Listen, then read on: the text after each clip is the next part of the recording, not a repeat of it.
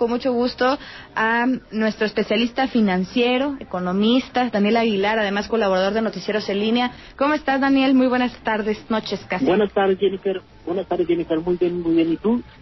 Bien, gracias. Primero, eh, ¿a, qué se refiere? Es decir, ¿por qué los precios del petróleo se pueden llegar a desplomar de esta manera eh, en el tema estadounidense? ¿Y eso cómo le pega a lo mexicano, Daniel? Mira, todo es un proceso y el proceso nos está diciendo que desde hace varias y vamos a ver como una enfermedad. Esta enfermedad temporal viene presentándose desde hace varios meses.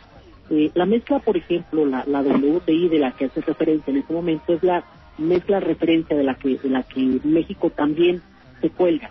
El, el West Texas, eh, el WTI, eh, normalmente está 5 o 6 dólares arriba de, de, la mezcla mexicana del petróleo.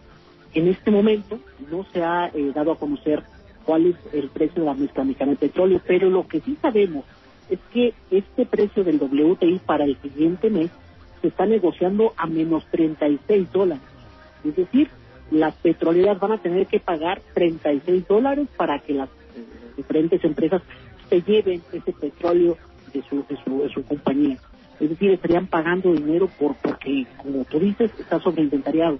Entonces la enfermedad desde hace varios meses eh, nos está diciendo que el precio viene a la baja, hay una competencia muy fuerte de, sobreproducción por parte de, diferentes países y nos enfrentamos a un, a un escenario de, pandemia mundial que hace que la demanda de petróleo a nivel mundial disminuya entre 20 y 25 millones de barriles al mes. Así que esto ocasiona total, una parálisis total.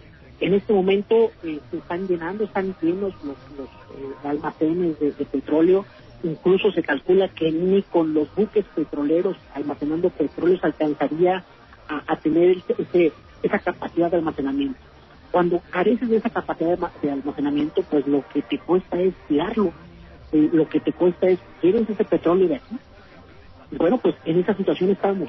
No sabemos en este momento qué tan malas noticias son para México, pero para Estados Unidos es una referencia muy visible para nosotros es que en este momento está a menos 36 dólares. Daniel, eh, nos digo, te pregunto, por supuesto, en este ámbito de querer entender, ¿no? O sea, ¿por qué alguien pagaría porque se lleven el petróleo? Porque pues es eso, ¿no? Si está a menos 37 dólares, o sea, ni ahora sí que ni lo que te cuesta el barril sin petróleo. Claro, mira, eh, imagínate la, la petrolera es como una granja lechera, donde las vacas están produciendo constantemente aunque no las ordeñes, eh, necesitan ellas, bueno, ya necesitan ser ordeñadas. Igual los pozos petroleros se están produciendo constantemente. Si tú paras un pozo petrolero, eh, pues reactivarlo cuesta muchísimos millones de dólares. Así que es más, eh, digamos, sería una locura parar la producción en este momento. Así que, como sucedería en la leche, pues en este momento nadie quiere comprar la leche, pues lo vas a tirar, pero pues tampoco es, es, es correcto tirar ese petróleo. Así que eh, pues le vas a tener que pagar a, esas personas para que esas personas se lleven ese petróleo en este momento. En este momento es un problema para las petroleras tener eh, esa gran cantidad de petróleo. Y al final, ¿a, quién va? Es decir, ¿quién, es, ¿cómo es que se genera este conflicto? ¿Puede ser que esto cambie, Daniel? O sea, que mañana se, se vuelva a apreciar. Sí, por supuesto. Esto es una situación temporal. Sin embargo, debemos de reconocer que, por ejemplo, los futuros en este momento al mes de octubre no rebasan los 30 dólares para el, West Texas. Es decir, para, para la mezcla mitad de petróleo seguramente es un mejor escenario que para eh, octubre estemos a unas 20, 25 dólares por, por, barril de petróleo, lo cual eh, nuevamente también es una fatalidad. Hay que recordar que para México o para cualquier país sacar un litro de un barril, un barril de petróleo nos cuesta dinero. Eh, no hay cifras eh, oficiales eh, que digan cuánto nos cuesta sacar un barril de petróleo, pero diferentes analistas calculan que, que este puede andar entre los 8 y los 12 dólares dependiendo del tipo de campo petrolero. Entonces, el producir un barril de petróleo para México le está causando pérdidas. No solamente tendrá que pagar por este, que se lleve el petróleo, sino también va a tener que pagar la pérdida pues del empleado, la pérdida de cuánto cuesta Pemex. Eh, pues son, son noticias muy malas, muy malas. No, no creo que esto dure eh, mucho tiempo, pero al menos lo que, lo que está durando nos está dando señales muy fuertes de que el petróleo no es el futuro, el petróleo no es algo sostenible Y algo muy importante, eh, no debemos de ver el petróleo como algo ajeno hacia nosotros. En este momento eh, estamos viviendo una situación de pandemia. Los gobiernos, tanto gobierno del Estado como municipal, como cualquier otro gobierno federal, tienen diferentes complicaciones porque no les ajusta el dinero. Y con este escenario menos va a ajustar. Seguramente habrá más recortes de los empleados, tanto para, para la federación como para Guanajuato.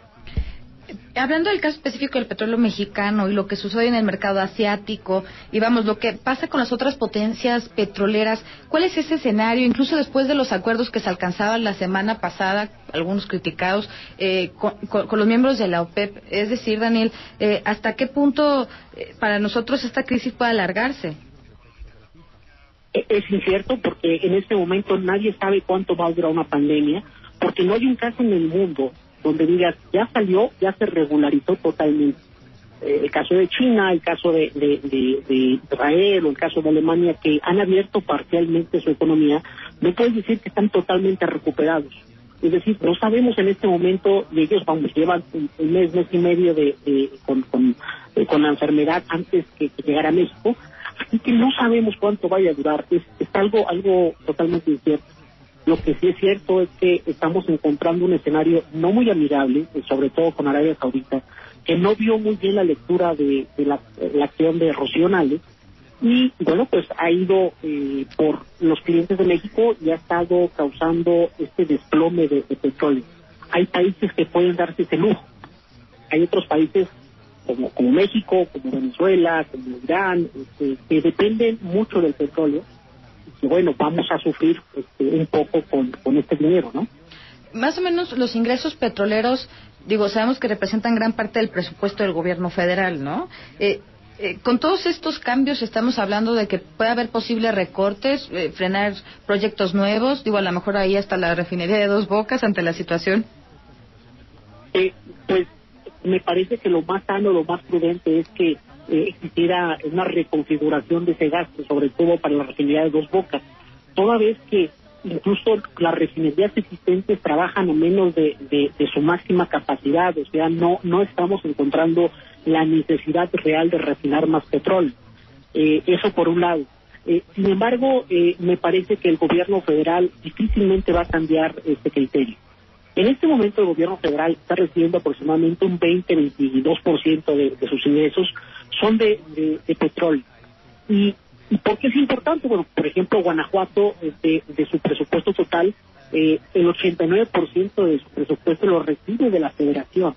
La federación, al no tener dinero, al no, no completar eh, el monto que ellos piensan que van a tener, porque no lo van a tener a, estos precios, aunque tengan cobertura eh, sobre petróleo, esto se pagarán el siguiente año o finales del siguiente año.